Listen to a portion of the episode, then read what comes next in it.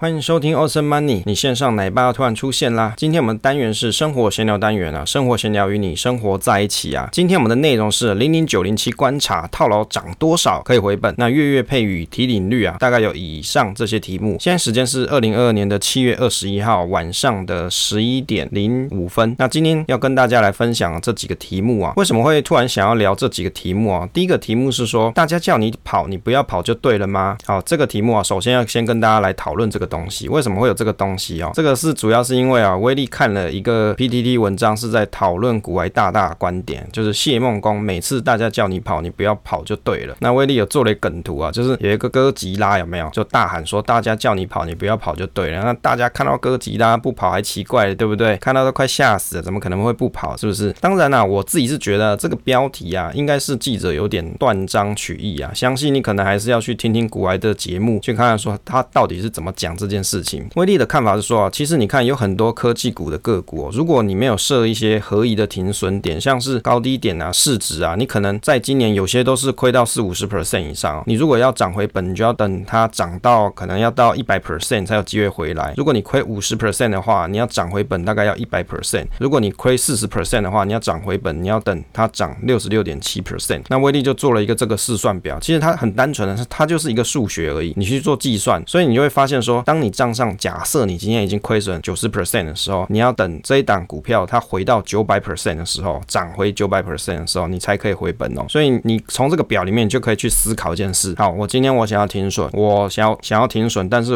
我到底要设多少？这个表就可以明确告诉你你心里面的感受差异。例如说，我今天我设五趴停损，那我要涨回来的时候啊，我是五点三 percent 哦，就是就可以回本了。可是假设我今天亏十 percent 的时候，我要涨回来我本来的成本，那我要十一点一 percent，我要十五趴的。亏损要涨回来的话是十七点六 percent，二十趴的亏损的时候是要涨回二十五 percent，所以你就会发现说，当你亏损越多的时候，你要涨回的这个程度啊就要越来越高。其实这个是非常困难的一件事情哦。你从这上面这个表，你就会发现，一档个股你要可以一下子，比如说在很短的一个期间内涨回去二三十 percent，其实是蛮困难的。可是跌的时候，你会发现跌得超快的哈。尤其你去看一些股票，当它的新闻不好的时候，或是基本面不好的时候，公司没有赚钱的时候，或是亏钱的时候，它跌的倒是挺快的哦，所以有些时候啊，一些科技类股，你希望它涨回去，可能都已经涨不回去了。如果啊，你去看，假设你今天是退休族啊，六十五岁来看，有些个股，假设它已经跌了五十 percent，你要涨回去一百 percent，你可能这辈子都等不到哦。例如说一千多块的国巨，比如说它从高点的一千一百一十四点跌到低点的八百零七点，这个跌幅就有七十二 percent，你要涨回本，大概就是要两百五十七 percent，不是不可能啊，只是你很难预想得到。古时候还有 HTC 的案例嘛，这个宏达电，这红茶阿姨的。这公司大家都耳熟能详啊，其实每一本股票书都会提一下这个东西，告诉你啊，停损或者是你要选择一间好公司，它的意义在哪里，重点在哪里？其实啊，投资这件事的风险就是在于说，你可以承受多少的跌幅，再来就是你可以等多久。如果你去看威力的这个 ETF 啊，或是个股的观察表啊，在这张图里面去看起来，像以七月十九号的观察点来看哦，其实今年大盘的走势啊，真的是不太好，像今年大盘零零五零已经负二十三点八五 percent 啊，就。非常还原股价的部分，即使像是零零六九二也有负二十二 percent 哦，或者是大家很喜欢的零零五六也有负十七 percent。那大家更喜欢的，例如说是 VT 指数化投资人最爱的 VT，从年初到现在也是负二十一 percent。那有的像是比如说费半的部分，这费半相关的 ETF 啊，SOXS 啊，它也是负了三十三 percent 哦。所以其实跌幅是蛮惨重的。假设你只有投资的时间不是很长，你可能从前两年开始投资的人，到现在大概都是赔钱的。所以当大家叫你跑的时候，其实你。不要想到只是叛逆要背股啊，要反市场不要跑。反市场这件事情当然是没错啦，问题是你要有第二层思考嘛，去思考一下现在的情况呢跟走势到底是怎么样，要自己冷静思考自己的投资策略跟目的。如果不符合当时自己的预期的话，你踩到你自己定的停损了，还是要处理。现在不走，以后就要跑啊！现在不赶快走，你以后肯定用跑的方式赶快离场啊！除非买一些，比如说像市值型的 ETF，就历史的角度来看，比如说你买这种市值型的 ETF，你至少可以搭配总经市场经济发展，相对于个股是比较有机会可以涨回来啦。当然了，这个期间应该也是要很久。比如说你以指数 ETF 当范例，它可能还有机会回头，但是你买个股啊，可能就永远不回头。那威力做了几张图给大家做参考啊。我们这一个 Podcast 内容它是有 YouTube 版本的，到时候大家可以到 YouTube 上去看，那也可以在网志上看。那里面讨论的内容其实有在我们社群里面讨论过，只是威力把在社群里面讨论的东西啊，把它整理起来。来，放到 YouTube 上或者是 Podcast 录制内容，或是网志上，让大家可以去回顾一下。其实你去看 VT 啊，它从二零零八年上市到二零零九年期间，它跌了五十 percent，涨回本涨回去要需要多久？要一百 percent 哦，要花了七百二十九天，七百二十九天哦，你看这个时间是不是也蛮长的？一年三百六十五天嘛，你七百二十九天大概就有将近差不多两年的时间。那 VT 在二零一五年到二零一六年的时候，它跌了二十三 percent 啊，它回本要涨三十 percent，花了四百一十四天，也差不多一年多了。那今还没到今年呢、啊，VT 从二零一八年到二零一九年，它期间跌了二十 percent，回本。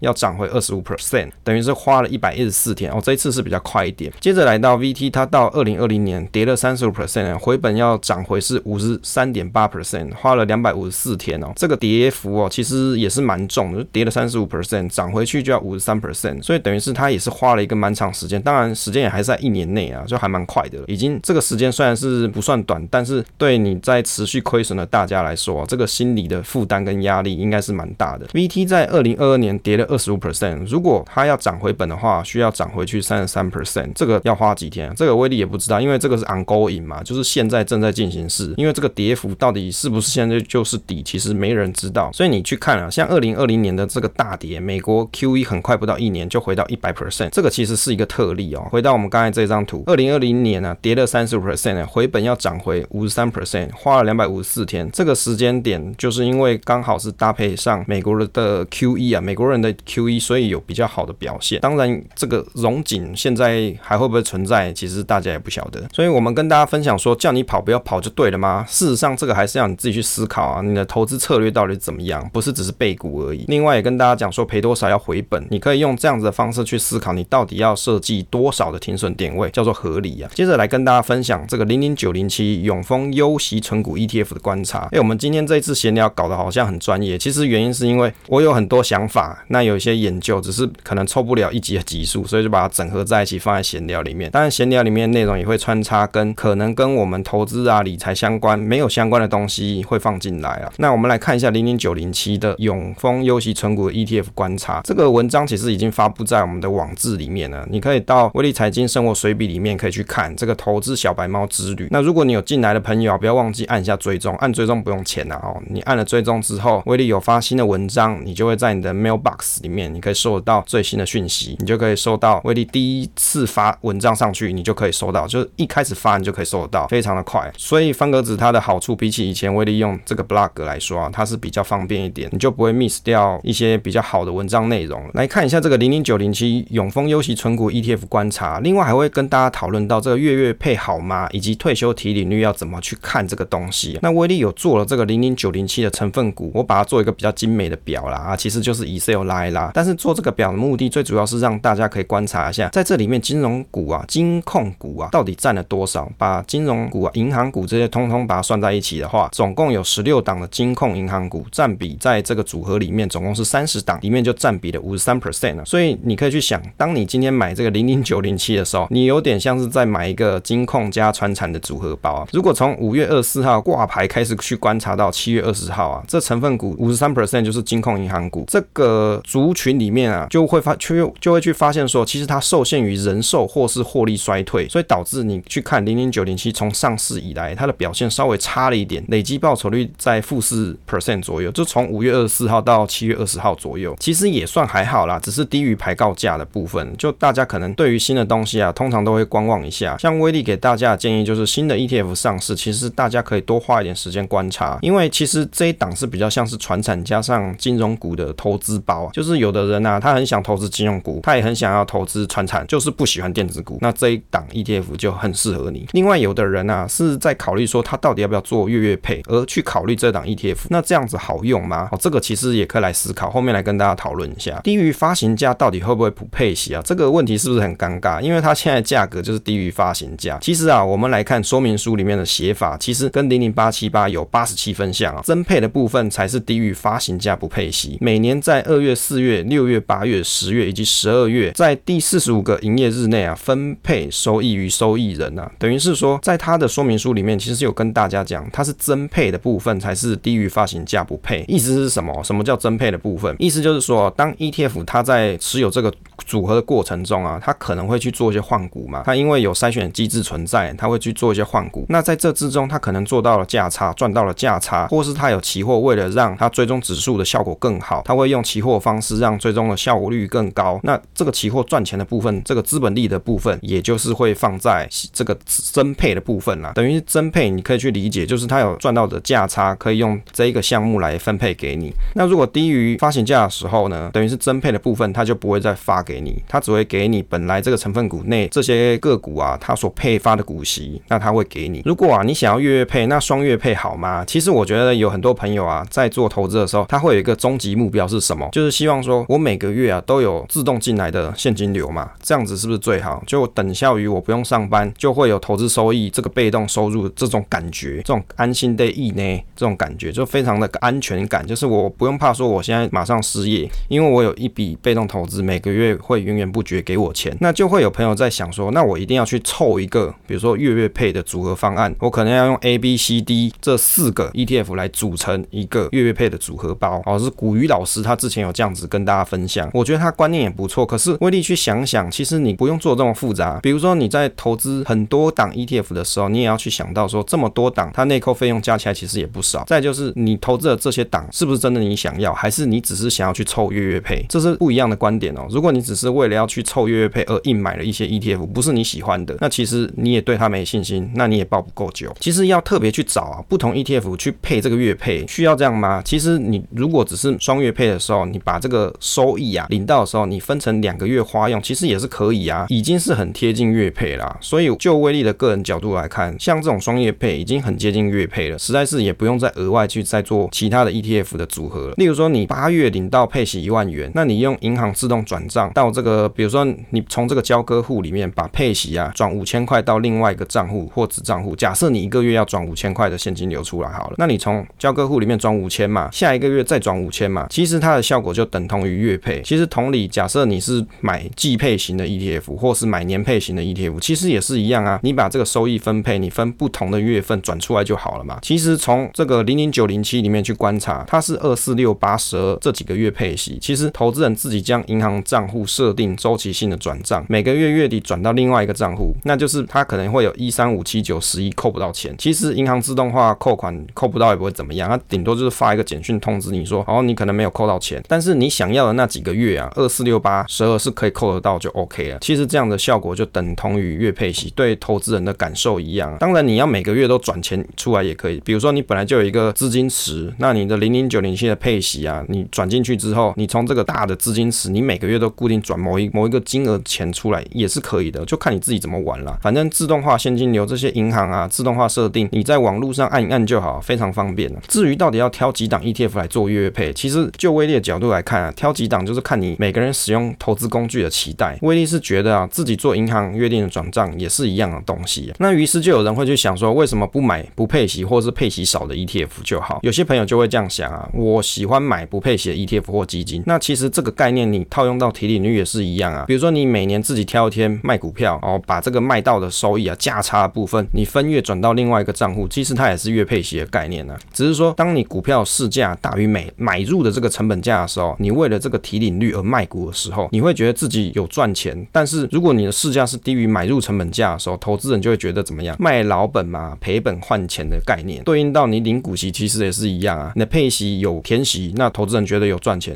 配息没填息啊，这个就是贴息嘛。贴息就是实际上你没有赚到钱的意思。提领率的概念啊，其实威力的想法是说啊，这个东西通常是使用在市场型的指数型 ETF 上面，一般是指说每年 ETF 的年化报酬率大于提领那提领率如果有领成功，就叫做这个计划 OK 了。什么叫做领成功？就是你提领出来之后呢，你的账户的资金其实没有减损，因为你的年化报酬率是足够高的哦。你在比如说年化报酬率够高的情况底下，你提领一部分的钱出来，但是到了来年它又再增长回去，这个就是一个提领率计划的成功。所以就会有很多人认为说啊，ETF 不用配息啊，靠 ETF 它本身净值的增长来做提领率就可以了，就是靠着市场经济增长带来的效果让你做提领率就可以。不过 ETF 啊，年化报酬率它是一个平均概念，就有很多的朋友他就会去再算那个，比如说零零五零的年化报酬率比零零五六的年化报酬率高，或是比零零八七八的年化报酬率高，然后就说我那我要去买零零五零之类的。其实你要去思考，就是不是每个 ETF 它每年都是赚钱的正报酬，应该像是前两年买 ETF 的人，例如说你买零零五零，或是你买 VT，或是你买 VTI 都一样，到今年应该是赔钱的状况。假设你又是定期定额的话，那你的效果又会更差一点哦。就是比如说，因为你定期定额没有办法嘛，你是取平均报酬了。如果你缺钱花用的话，你得要提领的时候，还是会去面对到左边口袋领钱到右边口袋问题。除非提领的时候你的市价是大于过去买进的平均成本价，这东西就很好理解嘛。最差的情况就是你为了要提领率而赔了价差。例如说，即将的退休族，你马上要退休了，那你在配置这个提领率的投资组合的时候，就很容易遇到这个问题。所以你看啊，投资是不是要趁早，越早越好？所以要用提领率这一招，长期投资二十年以上最有成效。投资是没有百分分之百可以成功赚钱，只是说这样子做法可能是相对预期有效。原因是什么？是因为市场经济增长带来的 ETF 的净值增长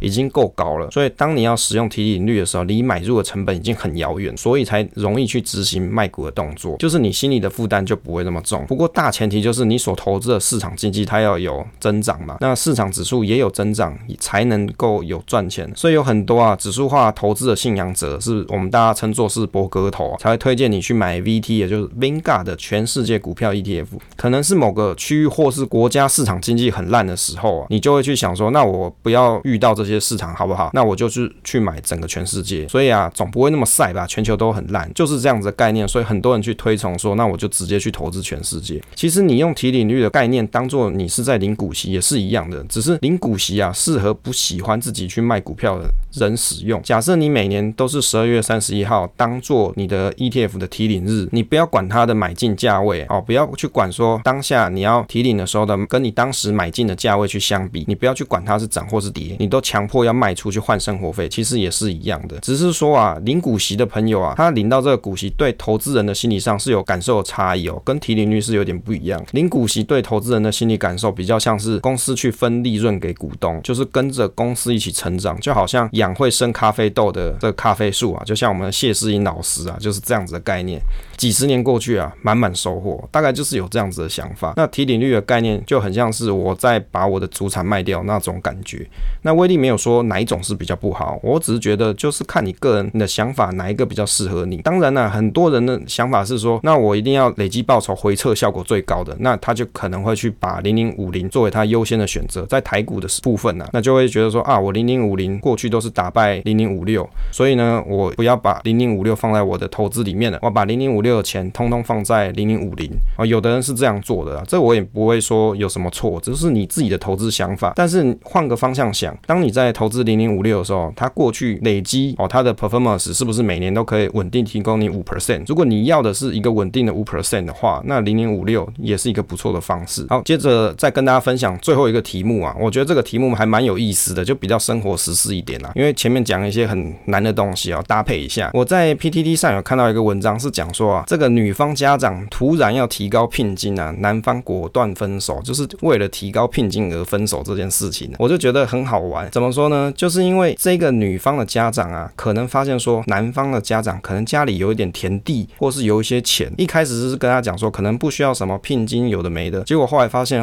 哎，对方家里是有的哦，是有一些钱的，结果就改成类似这种狮子大开口嘛，就是要什么大聘一百二十万，小聘六十万，丙钱三十六万啊，这个非常的有怎么讲，有点过分嘛，所以最后这男生呢是想要直接分手了。那威力看到这一则新闻啊，或者是讨论串，威力的想法是说啊，其实聘金这种东西啊，根本就是台湾的恶文化了。怎么讲？就是一个很奇怪的文化，就是硬要啊结婚的双方男生就要去出这个聘金给女方家里，这其实是有点奇怪。为什么？因为其实结婚本来就是双方情投意合嘛，哦，两个人愿意要同组一个公司的概念哦，组成一个家庭来过下半辈子的生生。活。那结果台湾的传统文化就是希望说男方要出聘金这个东西，或者是在有些地区他会讲这个叫做养育费啦，就是你要给女方的家人一点养育费，就等于是哦，我养这女儿很大了，你要给我点养育费哦，代表说哦，我这女儿给你的概念。那有的朋友就会觉得说，你为什么我要特别去给聘金这个东西？所以于是你就会发现说，有的男生听到说，哎，这个聘金要很多的时候，就果断干脆分手。其实我也不能说这样子的方式有错，我只能说这个就是价值观不同的地方。就威力的角度来看，假设威力今天有一个女儿的话，我是不会去要求她的男朋友或是她的未婚夫这边要给我什么聘金的。当然，威力是没有女儿啦，这只是我的一个假设问题。因为我会觉得说，男女结婚啊，其实它是一个平等的概念，没有谁是亏欠谁的。那为什么两个人在一起组一间公司的时候，要有一个人先给更多的钱给对方呢？这是很奇怪的事情，对不对？但是在威力自己的结婚的经历里面，我是有给的哦，这个没办法，因为我怕说以后啊，为了这个聘金的问题啊，又跟这个女方家庭闹得非常的不愉快，所以我当时听到，哎，这个聘金要二十万嘛，那饼钱要七万，那我想了一想啊，好吧，反正我还有有这些钱，我就直接给给，也不要也不想要说去炒这些东西。但是威力自己的想法是会觉得，其实这个东西很奇怪，这个就好像你在买别人的女儿的概念，所以我有时候我就跟我老婆讲说，哎，你看我把你买来了，然后这讲起来好像有点甜蜜啊，有没有？但是实际上也是反映了现在的社会文化，传统文化就还是觉得说男方要付这些钱给女方。不过我有听到一些同事是说，他们的家庭哦，他女朋友对方或者是他未婚妻的家长是没有这样子的要求的，其实也是有这样子的父母存在。所以借由这一次的分享啊，希望各位啊，你可以建立起一个好的一个社会环境。比如说你有女儿以后要嫁人的时候，也不要去跟人家收什么聘金了嘛，只要女儿过得开心就好了，她可以很开心的过着她的下半辈子，这不是一个最好对你人生的祝福嘛，对不对？就不需要去要求这些东西啊。好了，因为时间的关系啊，今天就跟大家分享到这边啊，希望对大家有一些帮助。分享懂事单纯的快乐，期待下一次再见。